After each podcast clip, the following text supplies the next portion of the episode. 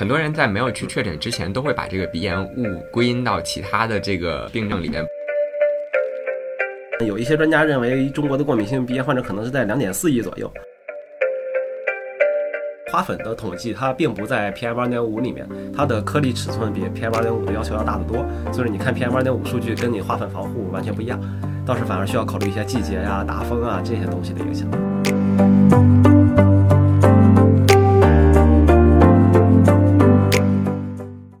大家好，欢迎收听二维码，这是一档科技评论播客，我是本期主播建飞。二零零八年北京奥运会开幕前夕，几名前来参赛的美国运动员在下飞机的时候，因为觉得空气不好，戴上了口罩，刺痛了当时中国民众的情绪，在中国互联网上引起了轩然大波。但客观上来讲，那个时候北京的空气质量确实不太好。在经过了几轮激烈的讨论之后，许多环境领域的专有名词开始闯入我们的视线：PM 二点五、PM 十、可吸入颗粒物、二氧化硫含量、臭氧含量等等。许多人也是从这个时候开始注意到了自己的鼻子与空气质量的关系。十四年后的二零二二年，客观来说，中国大部分主要城市的空气质量都有了质的改变。曾经被称为“霾都”的北京，在去年的 PM 二点五浓度降至了全年平均三十三微克每立方米，首次实现了全面达标。但很多人可能会发现，尽管天变得越来越蓝，但呼吸似乎没有跟着顺畅起来，甚至有时候觉得天空越蓝越晴朗，自己的鼻塞、流涕、打喷嚏的状况就更严重，好像还不如以前总是雾霾的天气了。去了医院之后才知道自己得的其实是过敏性鼻炎，和这个污染反而没有什么太大的关系，更重要的影响因素可能是花粉、猫毛和尘螨。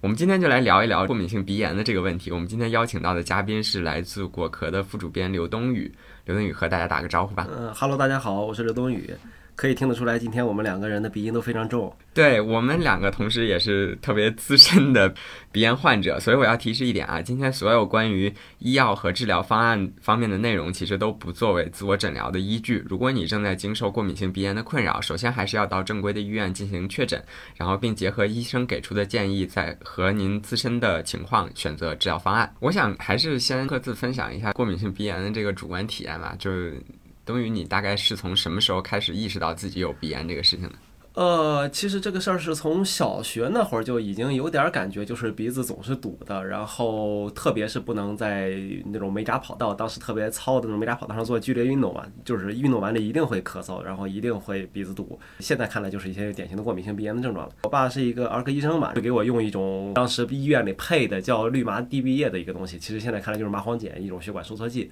那个东西的确在当时可以给我的鼻子减轻很多负担，但是这个药显然是不能经常用的。到今天，你如果你说一个药里面有麻黄碱还能卖得出来，那是几乎不可能的事情了。对，然后呃正儿八经的把鼻炎当成一个问题去看，可能是在一八一九年那会儿吧。然后当时是呃有朋友在我家里寄养了一只猫，当然那会儿我家里已经有一只猫了，但是没有什么事儿。但是这只朋友的猫就是让我直接就诱发了类似于哮喘的症状。然后就去协和的病态反应科一看，行，确诊就是过敏性鼻炎，而且好像还挺严重的。最严重的过敏源就是猫毛，其次就是花粉。我有这个鼻炎症状也是从很早开始，印象中也应该是从小学开始，但是真正意识到这个事情是鼻炎会相对来说比较晚一点，可能是在一五一六年，就是大家。呃，互联网上讨论北京雾霾比较多的那段时间，我当时还以为这个是空气污染导致的，然后但是去了这个医院之后呢，他说是过敏性鼻炎，然后说这个污染呢可能会有一定的因素，但是也不一定是唯一的因素，然后也是测了这个过敏源，主要的过敏源其实还是花粉，然后猫毛也有一点。是是是这样一个情况，所以其实很多人去确诊之前都会把这个鼻炎误归因到其他的这个病症里面，包括有些人会认为，哎，自己一换季就会感冒，那其实它有可能不是感冒，有可能是换季的时候过敏源就出现了，比如说像一些呃季节性的花粉啊，然后它就会导致你的这个。鼻子很不舒服，然后同时一旦有了这个鼻塞和流涕的这个症状之后，其实呃鼻涕往下流的话，它会到这个咽喉的部分，还会引发咽炎。我就是会有这个鼻炎引发的咽炎的这个问题，那它综合起来之后就会变得非常像感冒，非常像这个支气管炎。如果你不去确诊这个鼻炎的话，你去治这个支气管炎只是一次性。治疗它的这个过程。对，因为这个过敏性鼻炎非常像感冒嘛，这个事儿其实也搞得人会有一些非常尴尬的事情发生。就我记得有一次我在地铁上，结果就在那打开始打喷嚏、流鼻涕，就是典型的鼻炎嘛。嗯。然后我就看见我旁边的人在给他朋友发微信，说他旁边有个人一直在摘口罩擤鼻涕，然后搞得我非常的紧张。你说我是对不起人呢，还是我也没办法呢？你说现场把你的这个健康码拿出来给他看。呃，总之就是这个事情，它确实会有点像感冒，但是它没有什么传染性，这个事情大家可以放心。但是在公共场合，你打喷嚏或者是流鼻涕，还是需要注意一点的。对，所以有很多这个鼻炎患者是一个处于一个隐性患病的这么一个状态，所以。呃，现在中国大概这个过敏性鼻炎的人群群体能有多少？我看查了一些数据，嗯，有一些专家认为中国的过敏性鼻炎患者可能是在两点四亿左右。这个数字是北京同仁医院的院长收集到的一些数据。然后丁香园之前有一篇文章说是国内三到六岁儿童的患病率大概在百分之五五点三到百分之二十五点八之间，它的数据波动其实是非常大的。当然，只是说作为一个大致的一个参考吧，就是其实这是一个比非常广泛的一个情况发生。当然，他说这里面也有轻症，也有重症，呃，这个事情就，呃，看怎么统计吧。这个趋势你有观察到，就是有有一些观点会说，它趋势是会变得更多吗？嗯，这几年可能是会有一些增长，但是今年比较例外，就是因为这两年大家戴口罩戴的多了。然后我们公司前几天也发了一条类似的视频，然后其中采访到了一个。呃，专家的观点就是说，因为戴口罩，确实在医院里看到过敏性鼻炎的人来就诊的人会少一些，比往年。这个也在我们后面谈防护的那个部分的时候，我们会讲到这个部分。但是对于这个没有过敏性鼻炎的这些人来说，他百思不得其解的一件事情就是，你们到底对什么过敏？尤其是空气质量变好了之后，大家都觉得这个蓝天白云，然后大风吹着，哪有什么过敏？这不顺畅呼吸？就所以这个花粉究竟是从哪儿来的？主要是从柏树，然后蒿草这些就是看不见的东西上出来的，甚至这些东西可能离你还有非常远的距离，然后它就是被大风吹过来的花粉。而且这个东西花粉的统计，它并不在 PM 二点五里面，它的颗粒尺寸比 PM 二点五的要求要大得多，所以你看 PM 二点五数据跟你花粉防护完全不一样。倒是反而需要考虑一些季节呀、大风啊这些东西的影响。我以前也受这个困扰啊，就是经常有一些人会问我说：“哎，你这个嗯也没有看到有什么花儿啊，然后你怎么就花粉过敏了？”然后后来我我我曾经在微博上头有看到过一张图，然后如果我还能找到的话，我之后会把它放到双 notes 里头。那张图就是。应该是国外的一个短视频里面截出来的，就是那个伐木工人在伐松树之前踹了一脚那个松树，然后你就会发现一整棵树突然由绿变黄，然后 逐渐的散落下来的就是感觉成吨的花粉就散落在空中。其实就是我们城市里面所有的植物，它理论上它要繁衍生息的话，都会有类似的东西生成。然后过敏性鼻炎就是会对其中的一些。这里其实有一个比较简单的一个判断吧，就是首先你要确定，就是只有风梅花才能穿出来这种空气中。的花粉，嗯，所谓就是所有的风梅花呢，它长得都是特别不起眼的，它不会像你看到的那些什么玫瑰啊这样的特别显眼的东西，那些东西往往是要靠虫啊、靠鸟啊，它的花粉是要靠一些虫媒或者鸟来做来来传的。但是如果是风梅花的话，它的就是花本是很小，花粉很花粉的粒径也很小，但是风一刮就能把刮到处都是，它本身长得不需要多么显眼。所以说，我们常见的过敏源都不是那些我们能看到的花，而是一些看不到的东西，比方说树呀，比方说为了治沙在北方弄的那些草啊之类的。但所以说，就是另外一个事儿，就是在南方，其实花粉过敏要轻得多。嗯嗯啊，对，就是大家在蚂蚁森林里面种的那个树，嗯，也有一些人是对那个树的花粉过敏的。可能只有北京的人对这个事情最有困扰。对，而且就是其实，在不同的城市和不同的地区，这个因为它。它温差和气候都不一样嘛，这个花粉出现的时间是不一样的。就以北京为例的话，这个大概过敏是分为一年中几个阶段？呃，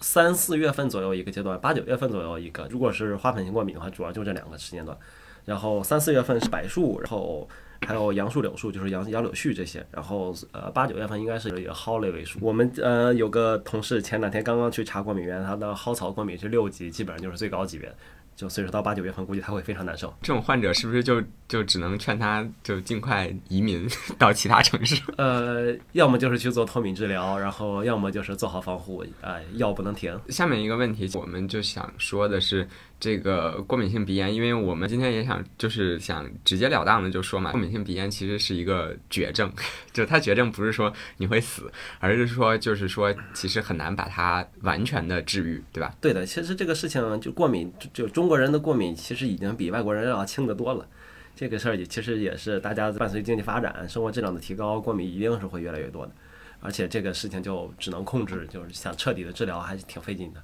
对，因为它本身是一个你自己免疫系统引发的，就是我们经常会听说这个一些就是过敏的病症会说你要提高自己的免疫力，但是其实如果深入了解一点的话，会觉得这句话。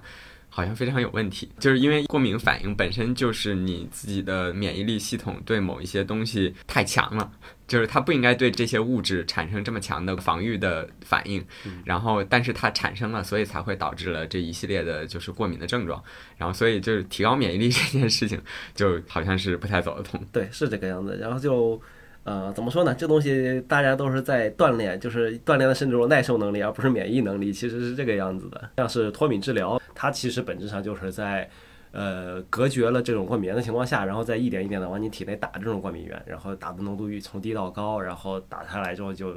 锻炼你身体对这种呃抗原的耐受程度。我们这个现在就已经说到这个治疗的这个途径的这个部分啊，我们可以先盘一下，就是总共有这么几种大致的。治疗途径就虽然它不是真正的把你完全的治好，刚才提到的这个脱敏治疗其实是一方面啊，就我之前了解到的还有这个手术治疗，然后包括药物治疗，然后还有这个一些非医疗性的防护的措施和自救的这个措施，然后我们就一个一个说吧。然后刚才说到了这个脱敏治疗的这个部分。脱敏治疗的这个部分，它原理其实就是你刚才说的，就是你对什么过敏，那就小剂量的长期的摄入，对，然后让它这个身体逐渐对这种东西不再有那么强烈的反应。这个好像是目前唯一看起来是可以永久性 治愈的方案。呃，一个是它只针对特定过敏源有效，就是你对什么过敏最严重，你就得去针对性的做脱敏。另外一个事情是，这种治疗的时间成本和经济成本实在是太高了，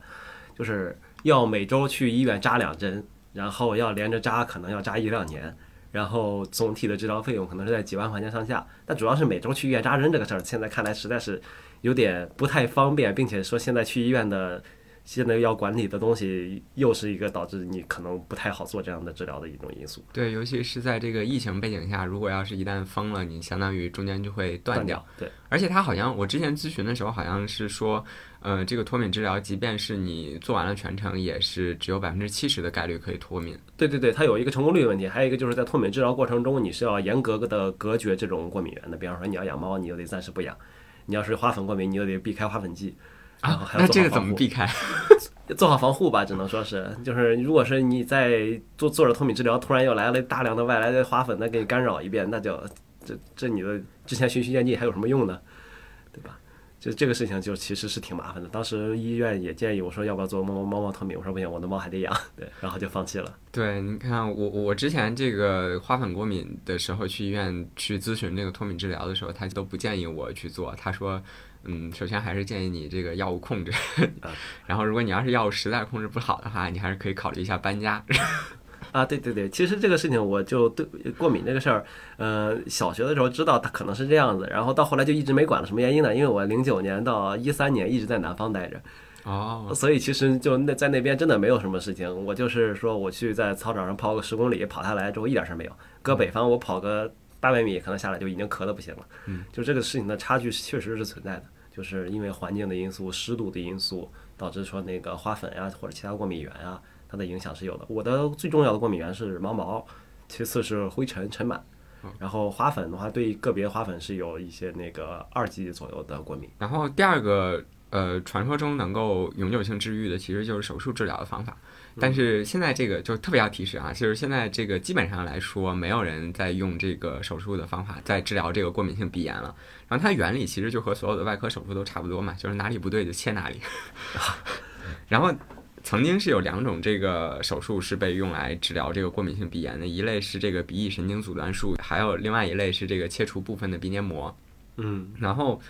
前一类的话，其实就是让你的鼻子不再那么敏感，然后后一类的话，就是你既然鼻炎的这个症状是鼻黏膜的流涕、水肿啊，这个很很很痛苦的这个部分，那就让它少一部分。但是这两种手术其实对这个过敏性鼻炎的效果都不是特别好。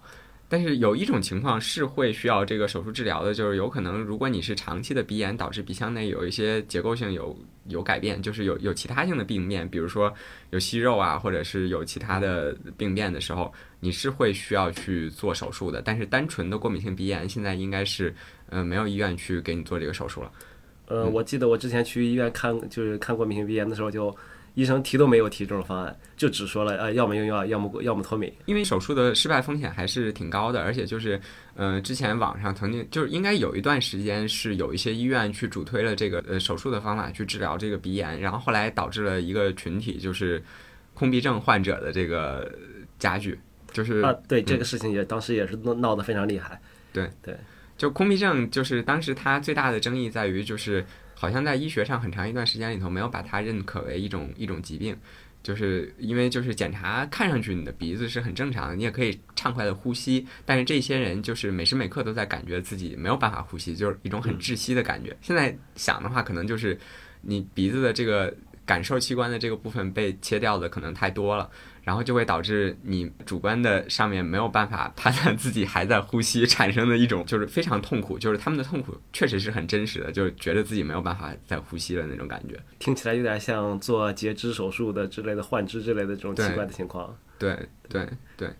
所以就是手术只是在这块提一下，就是大家。慎重，慎重，大家慎重。就是如果如果你不是有这个鼻腔里面有其他的病变的话，应该是不需要做手术的。嗯。然后接下来就讲到这个需要展开讲的部分，就是大部分人最终会选择也是最佳的这个方案，就是长期的服用的这个抗过敏类的药物。啊，对，是最常见的事情了。这个东西其实目前的抗过敏药，大家就其实已经非常成熟了嘛。现在已经有三代抗组胺药可以去买。最常见的是一代的扑尔敏，也是一种非常常见的用来加在各种其他感冒药里面的成分。这也是一个怎么说呢？就是因为大家很很容易混淆过敏性鼻炎和感冒，或者说有些时候感冒和过敏它是会本身就混在一起的。所以为什么要在感冒药里加抗过敏成分呢？这其实也是一种说是大家在啊，OK，你有流鼻涕症状，我先给你吃上再说。然后扑尔敏这个东西，它的好处是见效特别快，然后坏处是它吃了就会犯困。所以说你会在感冒药里面看到什么氨黄卡敏什么呀，对乙酰氨基酚治感冒的。呃，黄应该是人工牛黄，然后呃咖啡因和普尔敏，这个咖啡因的主要的目的就是为了中和普尔敏那个嗜睡的效果。对，所以说这常见感冒药成分无非就是几种。呃，然后第二代氯雷他定大家也很熟了，就是开瑞坦嘛，这个东西就没有什么嗜睡的些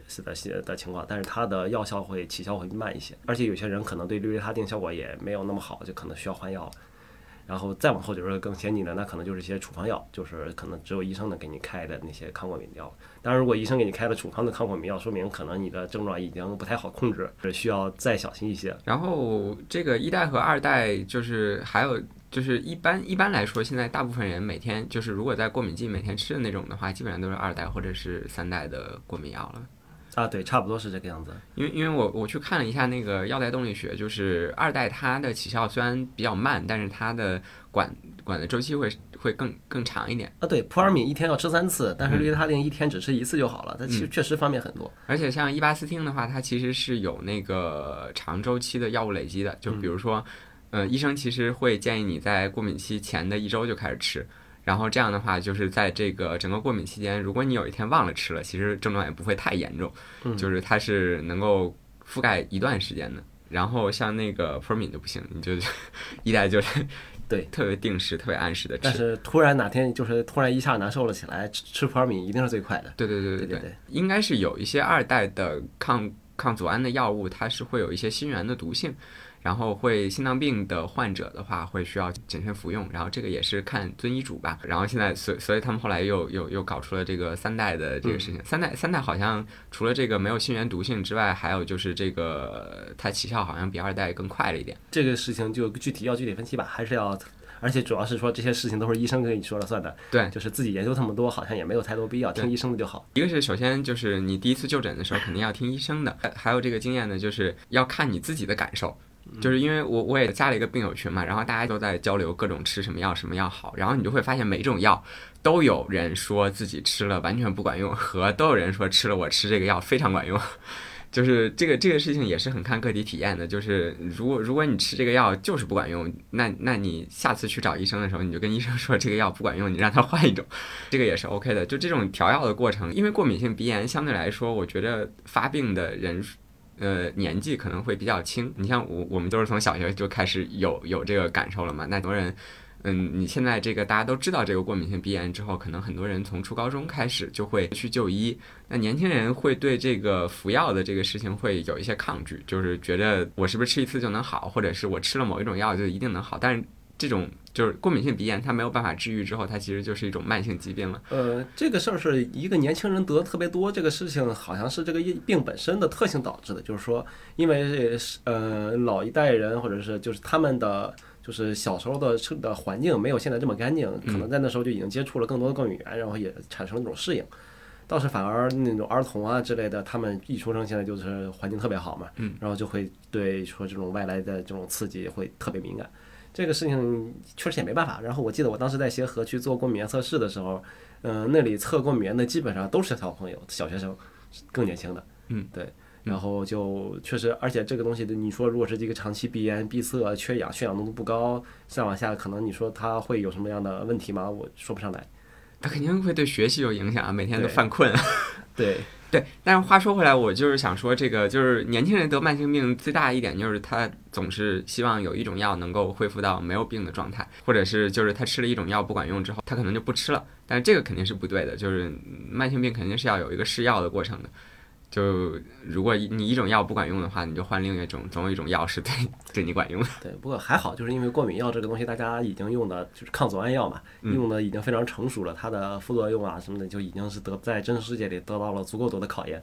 嗯，这个事情就是它的长期服用的安全性好，目前来看应该好像还是比较不错的。然后除了这个口服的这个抗组胺的药物之外，应该还有就是鼻喷剂，对吧？对对对。鼻喷剂现在，嗨，如果你要从药店里跟他说我有鼻炎，你要买鼻喷剂的话，医生很可能会给你推荐一些稀奇古怪的东西，比方说什么生理盐水啊、冲洗啊这类的这样的东西。但是它和那种药物性的治疗的鼻喷剂还完全不是一个东西。对，治疗鼻喷剂就糖皮质激素嘛，就是用激素的方式去压低当就是局部的，就是免疫的活性嘛，大概可以这么理解。然后糖皮质激素，我是目前主要是靠这个吸入激素来缓解症状的。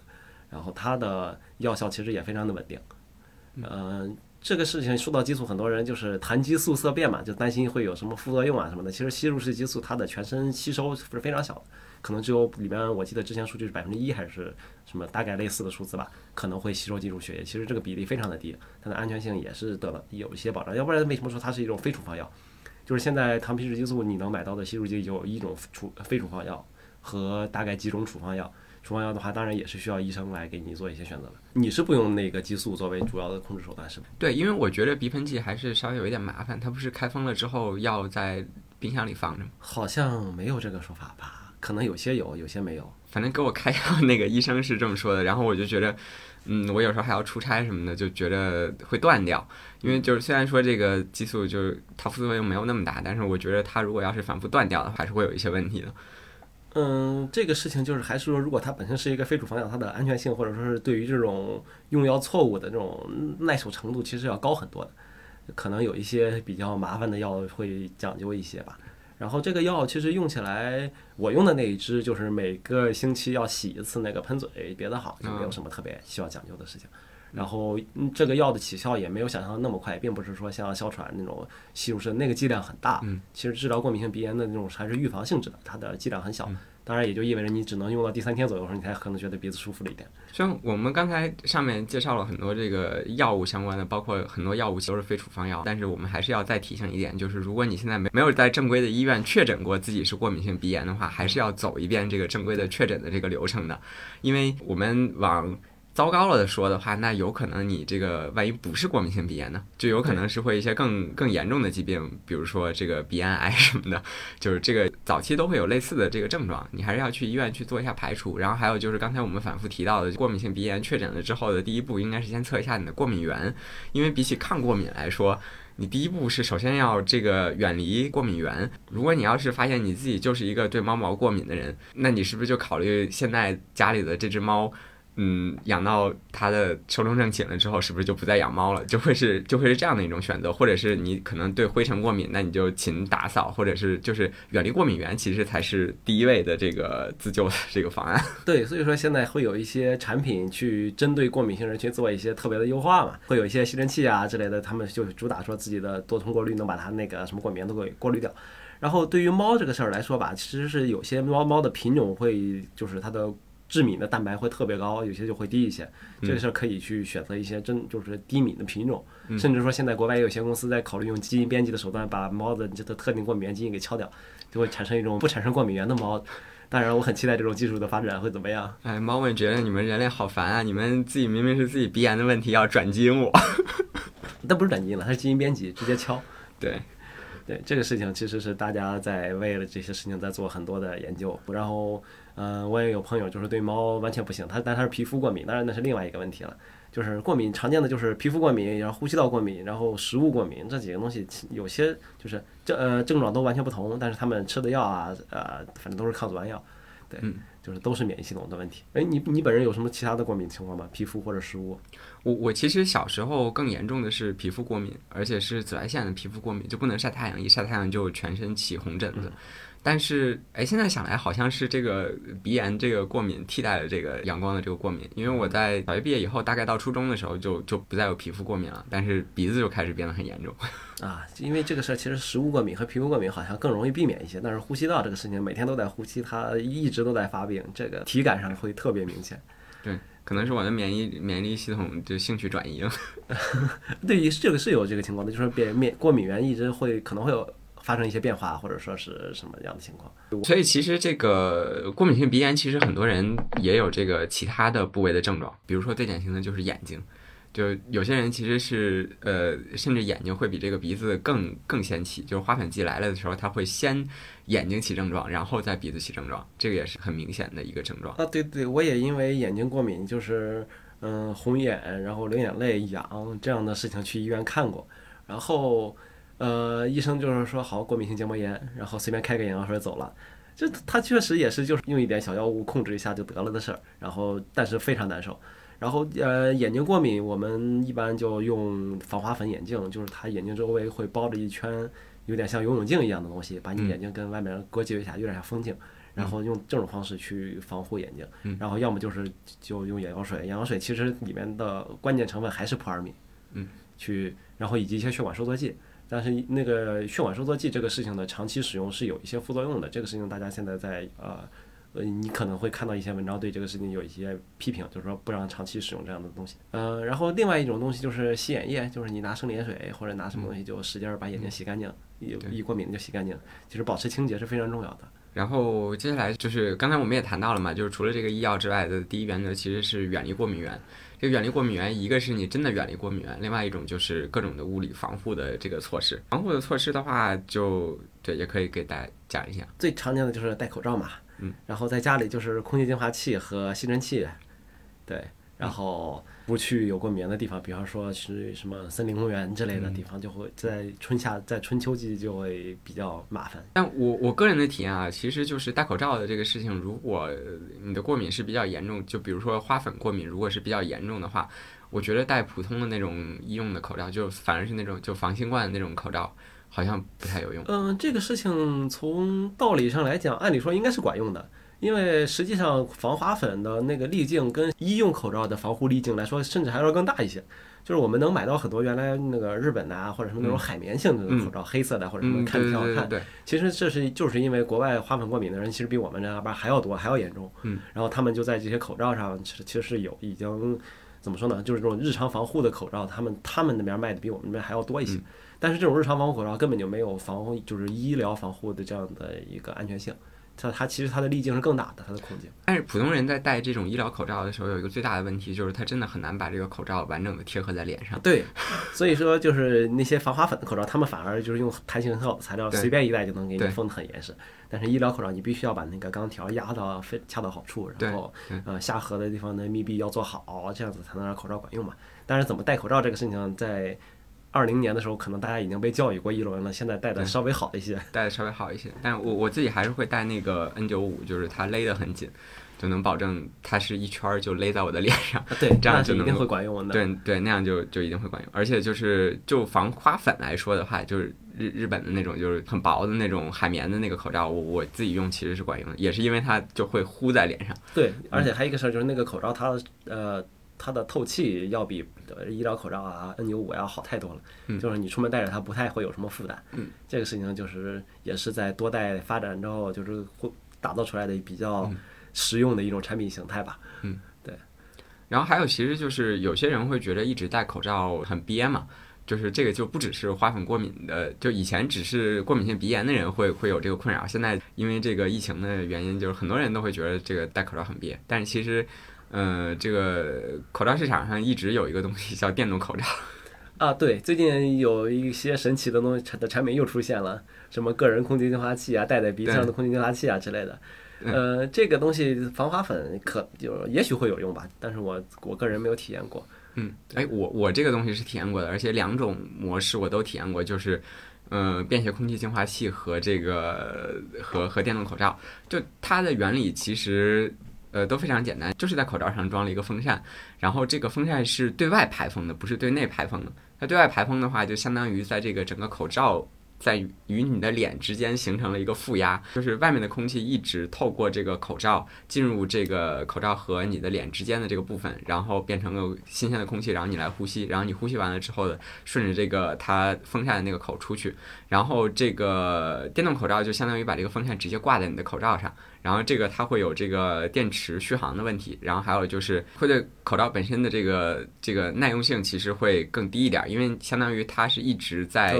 通过这个口罩去。对对对对，去去过滤的，比你实际呼吸的这个通风量要大很多。然后那个便携式的空气净化器，那个其实是正压的，就是它是一个小盒子，然后那个小盒子里面就有一个像那个像家用的那种空气净化器似的那种滤芯，嗯然后有电池，然后有风扇，然后那个里面是一直在把空气抽过来，然后通过那个滤芯，然后有一根管子，然后顺着到你的口罩上。它虽然就是耗材会相对成本低一些，然后并且它的续航电池续航能力会更高，但是就是你带着那个出街，确实会被人，尤其是在疫情之后，确实会被人围观，感觉会被人报警。啊，因为它是就是感觉就像是什么防生化武器用的东西。对对对对对对。对它太大了，可能还就是日常使用还是会有些困扰，对戴下来但是那个电动口罩的日常使用还是体验还是挺好的。嗯啊，这可能是一个呃折中的办法吧。就是如果戴着口罩实在难受，就用这种更高科技的方式去解决它一下。好消息，好消息！二维码建听友群了。为尽快回笼粉丝，所有主播上班摸鱼陪您聊。进群还能了解二维五码最新活动动态及选题展望。进群请认准微信个人号“二维五码全拼”，二维五码全拼，马小二恭候您的到来。对然后除了这个移动出行的防护之外，就是家里的这个净化器和新风机。就这个，我觉得在那个中国的雾霾还比较严重的时候，大家其实都被科普过了一遍了。我觉得这个还是管用的，就不管怎么说都是有用的。对，还有一个事儿就是室内灰尘也是一种非常强的过敏源，其实这个东西处理一下是有帮助的。我至少从从我的感受来说，是嗯这空气净化器是非常重要的东西。嗯，对，而且就是它如果是养猫的话，它的猫毛啊或者什么的也能多少多少起到一点作用。然后这个室内还有一点啊，就是你在买这个空气净化器和新风机之前，其实这个是需要去做一下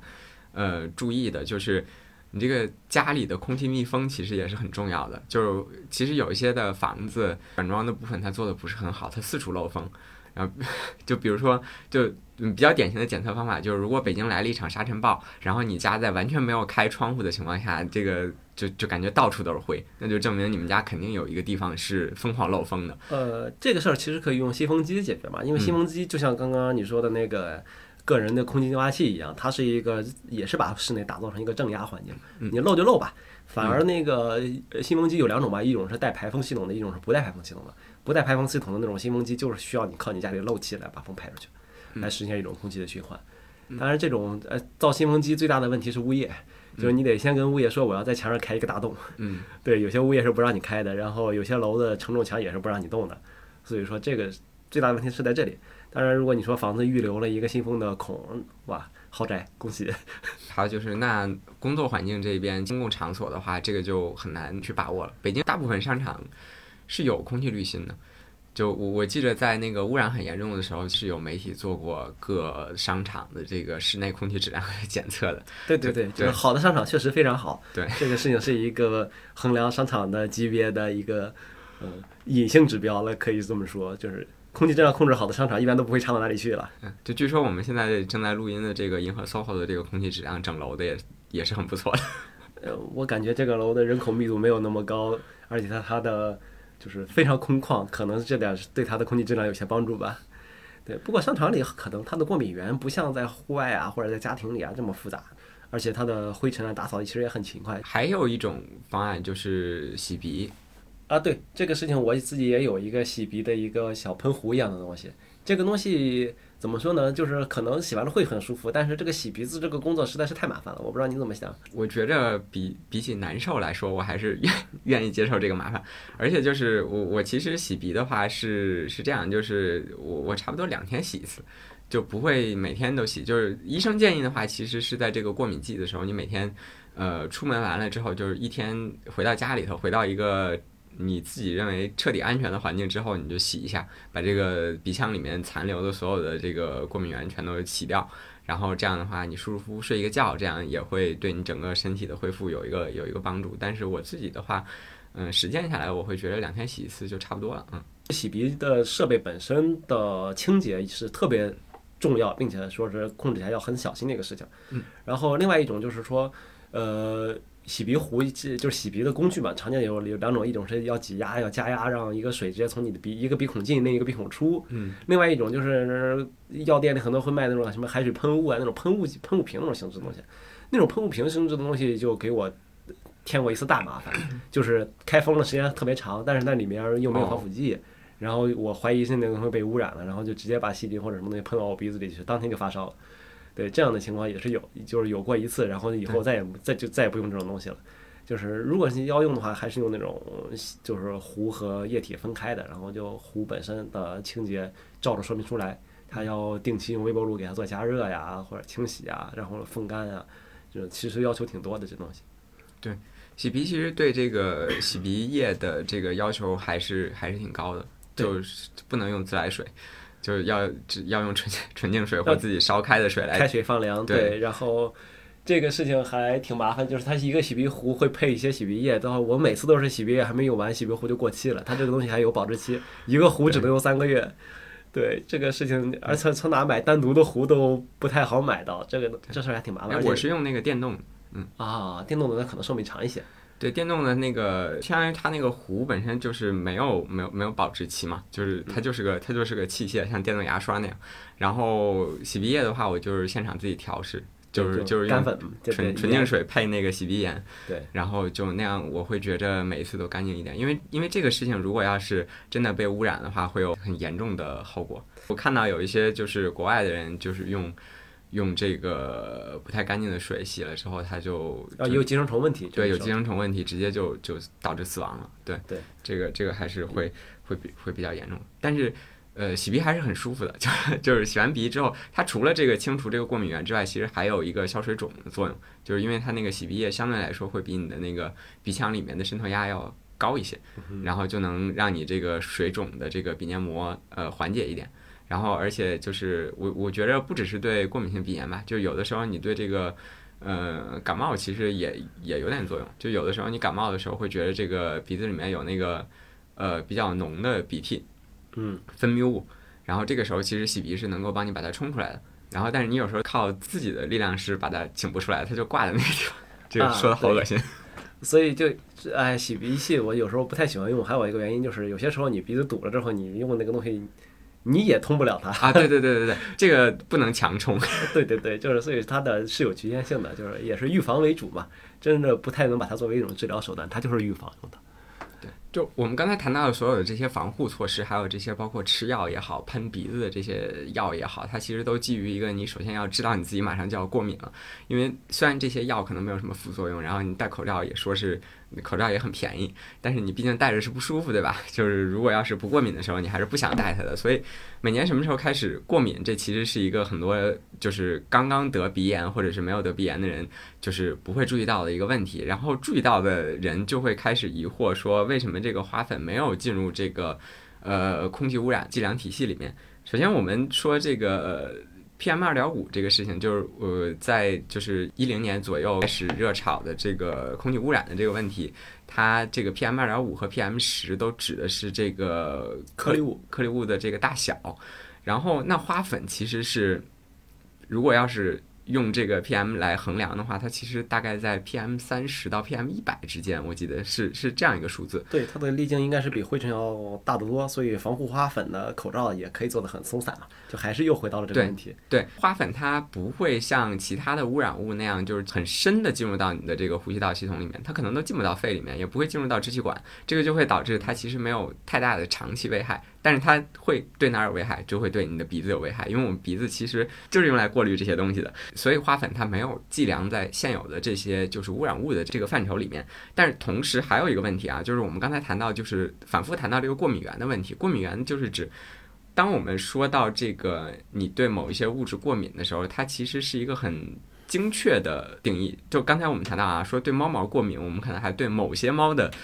猫毛上的这个它分泌的唾液的蛋白蛋白质过敏，然后对花粉也是，就是花期不同，然后这个植物的这个产生花粉的这个周期不同，有一些就过敏，有一些就不过敏。就是对花粉过敏的人，也不是对所有的花和所有的植物的花粉都过敏，这个就会导致你在做这个花粉监测的时候，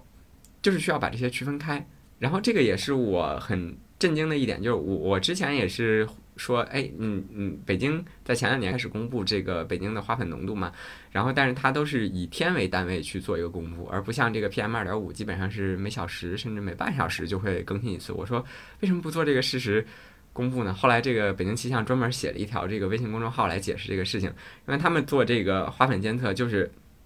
需要人工来数。啊，对，因为这个事情，我印象里说这个玩意就是要收集下来，然后用显微镜去给它分出来，这个是这个这种花粉，那个是那种花粉。对，就我们通俗来讲，他们就是拿一个这个培养皿一样的东西，然后把它暴露在空气里面，然后暴露一段时间之后，然后把这个把这个东西拿到这个显微镜下面，然后。一个人在这块看，然后看一下啊，这个是柏树的，这个是 松树的，然后记一下这个单位平方面积里面落了多少这个不同的花粉，然后就开始在这个后台录入啊，最近这个松树的花粉比较多，然后最近柏树降下去了，就是就是这样一个非常枯燥，然后非常也是非常低效的这么一个过程，就很很难去改进。我我看到了国外有一些技术开始用这个人工智能图像识别技术配合显微镜去做啊，但是国内可能还没有。还没有这一块，但是目前来讲，花粉监测就就基本上就是卡在人力的这个地方，而且因为它一旦涉及到人力，就其实很多嗯，对于这个花粉监测需求不是那么旺盛的城市，它也不会做这个服务。然后，所以这个地方还是要给这个北京气象打一下广告啊，就是嗯，就是大家都可以去搜一下这个北京气象的这个花粉预报，然后他们今年其实。还做了一个全国主要城市的花粉的这个日历，就是它不是监测，因为它北京气象在北京它也监测不到其他城市，但是它可以根据这个不同城市的这个城市的植物布局，然后以及这个气象气象条件，就是温度、湿度什么这些去预测，呃，当地在哪些季节、哪些月份这个什么什么的花粉会比较多，大家都可以去。去参考一下这个这个花粉日历。对，而且还有就是它这个花粉监测预报是分区的，就是因为北京的不同区的特性有时候差距还挺大的。就是好像北京比较过敏比较严重的，往往都是在西边，海淀呀、石景山呀这样的地方。嗯，对。就植物越多，就反而是大家会觉得环境越好、绿化越多的地方。对对对，很可能会是这样的一个情况。然后这个监测的结果在，就是他们还起专门做了一个微信公众号，就叫“花粉监测预报”。然后可以在上面看到每天每天会发一下昨天的花粉多少，明天预计花粉多少。但是你不知道今天是怎么样子的，你就猜一下吧，或者去翻一翻昨天的预报去。最近的北京的花粉可能是在。一千到三千左右，就是一个相当高的一个数字，可能最近大家就很严重。对，就非常非常爆表的一个状态。就是你看，我现在就是，即便是戴着口罩，然后在吃着伊巴斯汀的情况下，我还是有一些症状的。对我这边是在喷着辅助粮的情况下，也有一点点症状，但是也可能跟就是在花粉季，呃，做了很多。多余的户外运动有关系。就是上周末还出去骑了一圈自行车，感觉这就是不太应该在这种时候做的事情。对，这个就是我们最开始提到的这个花粉治疗的一些弯路了，就是提升提升免疫力，我觉得是其中一个比较重要的弯路。对，就是这个事情，呃，可以，就是加强运动可以做，但是一定不要在户外做。对，特别是在花粉季。嗯，我还记得就是我在就是说是在南方运动怎么着都没事儿，但是来了北京就不行。而且运动时候还有一个问题，就是刚刚说鼻子是有过滤作用的嘛。嗯。但是如果是你要在户外做大大体量的运动，比方说跑步，你不小心开始张嘴呼吸了，把花粉吸进肺里去了，那种时候的难受程度可就比鼻炎要难受的多，可能就开始咳嗽，开始有一些哮喘的症状了。这种时候就可能会对治疗啊或者药物控制啊就可能会就是要么换药，要么再去验这接着查去吧。就是呃哮喘那个事儿，就是说，如果你过敏性鼻炎，就要转成了咳嗽变异性哮喘，就是说你开始猛咳、干咳，然后觉得有那种呼吸有那种哮鸣音，就是觉得有那种拉风箱的声音，然后血氧浓度也可能也会下来。我就是在过敏最严重的时候，就是会因为这种事情，就是晚上睡不着觉，就是咳嗽，然后喘不上气儿，这样的时候就已经是在哮喘的边缘了，就需要特别小心。除了这个。增强免疫力，还有这个户外运动之外，就还有什么治鼻炎算是比较弯路的事情？弯路现在特别明显的弯路还有一个，就是一种血管收缩药物嘛，它的典型代表是日本的一个小蓝瓶的一个喷雾剂，嗯，它是一种特别立竿见影见效的，就是治疗，就是说什么鼻子堵呀、流鼻涕啊这样的症状的一个东西。它的核心成分应该就是也是盐酸奈甲唑林这样的血管收缩剂，它这东西它的长期使用的安全性是完全没有保障的，而且可能会有一种药物依赖性鼻炎的可能性会发生。这个事情应该可以找到很多专家去批评这样的产品，但这种产品它本身也也不是国产的，它进来的渠道也非常的乱。对，这呃偶尔用一下应该可能也没有问题，但是长期使用是不行的。就是同理，眼药水也是，就是如果是。看到眼药水上面有“耐”这个字儿，基本上就是这个东西了。对，就比方说红瓶的那些什么润舒呀，然后之类的，它确实，如果你红眼滴一下立刻就好，但是它也不能长期使用。就前两年这种药物通过代购的这个海淘的方式，其实进中国市场还是相对来说比较多的，而且很就是网网红药物。对这个事情，就是呃，可以各如果感兴趣的话，可以去搜一搜，会有一些问题，也会有一些就是典型的病例在这里。对，就是还是要去正规的医院去做初次的诊疗和这个治疗方案的设计。对，医生对这个事情特太熟了，真的是。对，这他们治了不知道多少个过敏性鼻炎，他这太常见病，而且也不是什么特别麻烦的事情。但是在北京有个麻烦就是不好挂号，就是变态反应科，北京医院的就是几个医大医院的号都特别难抢。嗯，对，对，但是其实啊，对我们在。我我们再说一点政治不正确的，那其实就是我觉得也不一定非要挂那种特别三甲医院的变态反应科，因为根据我们自己的这些经验来看的话，鼻炎现在也没有特别特别好的治疗方案，觉得有一些医院的耳鼻喉也是能够解决这个问题。嗯，但是如果想做比较详细的过敏原筛查，可能还是需要一些在好医院里才能做的比较仔细一些。对，但是过敏原筛查这个东西本身也有一些局限性。因为我记得听过一个，就是我爸讲的一个段子嘛，他们就是在医院里检查出来有人对金属过敏，这种就是，呃，因为有些时候过敏原检查它就是只看一个结果，但是说你这个结果和你的实际体验可能还会有些偏差，对，对，它不一定是完全准确的，对，就比方说是我的检测结果里我对食物里面虾不过敏，但是实际上虾已经让我过敏了，不是不是一一次两次了，这个事情就其实是也是它有一些局限性，但大大致上来说还是很有参考价值的。然后我自己还有体验的，比如说这个就就弯路的这个部分啊，其实还有这个我我觉得食疗和饮食方案的改善也是挺挺弯路的，就除非除非你是对某种食物本身过敏。对的对的，这块其实是我是完全没有接触过这样的所谓治疗或者防御方案的，就。也没有任何的了解，也不也不对他做什么希望。对，因为一般这种食疗的，就是食疗的，就是这个方案背后，你会去，嗯，你去看它的这个一些所谓的原理，它基本上都很难说清楚。一般都会说在帮助你。改善免疫力，对过敏，它就本身就是免疫免疫的问题嘛。对，但也会有一些前沿的这个医疗的这个论文，我也看到了一些，但是这些都没有成为定论啊。就是说，有一些食物在长期使用的情况下，可能会导致你身体处于一种慢性应激的状态，然后会导致你对其他的一些东西过敏。这个一般说的好像是牛奶。但是这个在医学界应该没有就是特别得到全面的认可，所以只是我我在这块说一下，也是随便就这么提到的一个 rumors。就对，这个牛奶过敏本身也是一个存在的情况，所以说要么怎么怎么现在最近有人在开始搞那个什么阿尔法阿尔贝塔蛋白的牛奶，嗯，就是为了把牛奶里面的一种常见致敏蛋白给换成另外一种，对，然后去让一些本来以为是乳糖不耐受，就是牛奶过敏和乳糖不耐受的症状也非常像，所以就是会有些人认为是乳糖不耐，其实是牛奶中的某种蛋白过敏，但是这种牛奶现在卖的就非常贵嘛，这是另外一个话题了。这个事情他们就讲的都因就太过前沿的医学就就就还会还会有一些玄玄学的味道嘛，就是我之前稍微了解一下，他们就会觉得说这个，嗯，你说亚洲人很多人对这个牛奶有这个不耐受，就是对乳糖不耐受，有一些是对这个牛奶过敏，然后但是他们在实践中，他们好像就喝了一阵之后又好了，然后这个。呃去检测会发现，其实就是他们自身的这个免疫反应，或者是说乳糖不耐受是没有改善的。改善的是他们的肠道菌群，他们的肠道菌群逐渐开始可以在自己的身体发生，对对，他们的肠道菌群在身体做出反应之前，先把这些过敏的物质分解掉了。但是这个依然会导致你长期摄入牛奶的情况下，身体的免疫处于一个高应激的状态，然后就会导致其他的部分过敏。但是这个就听起来就太太玄学了，还需要验证。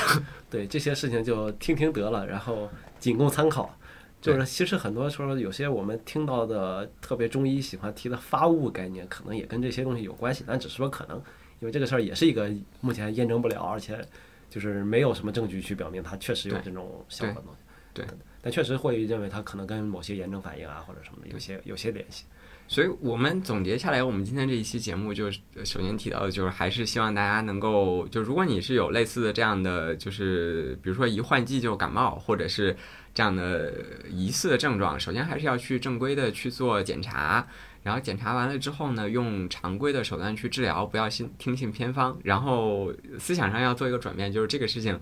治不好，但是也不会死人，就是你只要正规的去去做去做治疗，然后不会对生活有太大的影响，然后我们就正常的把它当做一个慢性病来去来去看待。然后如果你要是实在接受不了的话，就实在这个常规的手段都治疗不了的话，那就是嗯脱敏，脱敏，然后再不行就是搬家。那你生命永远是 比其他一切一切都重要的嘛？去搬到一些南方的城市，结论就是这是一种非常常见的，而且也不是很严重的情况，而且这它的治疗手段和就是其实已经非常成熟了，医生也不太会坑你在这种事情上，其实他也会用一些非常常见的、很温和的手段啊去给你治疗，然后就是药物啊、副作用啊什么的，这不在我们需要考虑的范围内，让自己舒服就好了。对，尤其是我觉得，呃，一些家长吧，就是，呃，就是更不要抗拒这种常规的不能。就不能治愈，但是是这种辅助治疗的这种手段，就越是去追求那种，就是哎，我家孩子能不能一次性把它治好啊？那完了，你更有可能陷入到那些就是骗子或者是一些奇奇怪怪的治疗方案里面，造成更大的损失。对，就是如果是在早些年啊，如果是到就是二三线城市去转一转啊，那种民营医院的小广告里面，慢性鼻炎可是一个他们的常常见的针对的对象。对，而且都是什么，就是一次治疗，然后终身对，这就是典型的不要去碰的东西。对对对，因为因为就是一个一个治疗方案，如果它真的这么好的话，它肯定会经过验证之后就会被大规模使用就。会变成医学的共识，但是对实际上并没有这样的共对识，的。世界上没有这样的共识，就证明这样的方案现在确实不太不太行。对，用最多数人用的那些治疗方案就是最最保险的。对的，对的。嗯，特别感谢刘冬雨今天和我们的分享。然后我们的听众里面，如果要是有一些这个过敏性鼻炎的患者，然后你有一些什么防护上的呀、生活上的小技巧，也可以在留言里面去去跟大家分享。非常感谢大家收听本期节目。您可以在小宇宙、QQ 音乐、苹果 Podcast、蜻蜓 FM、喜马拉雅、荔枝等平台搜索并订阅二维五码，也欢迎通过留言、评论等方式留下您的宝贵意见。我们下期再见。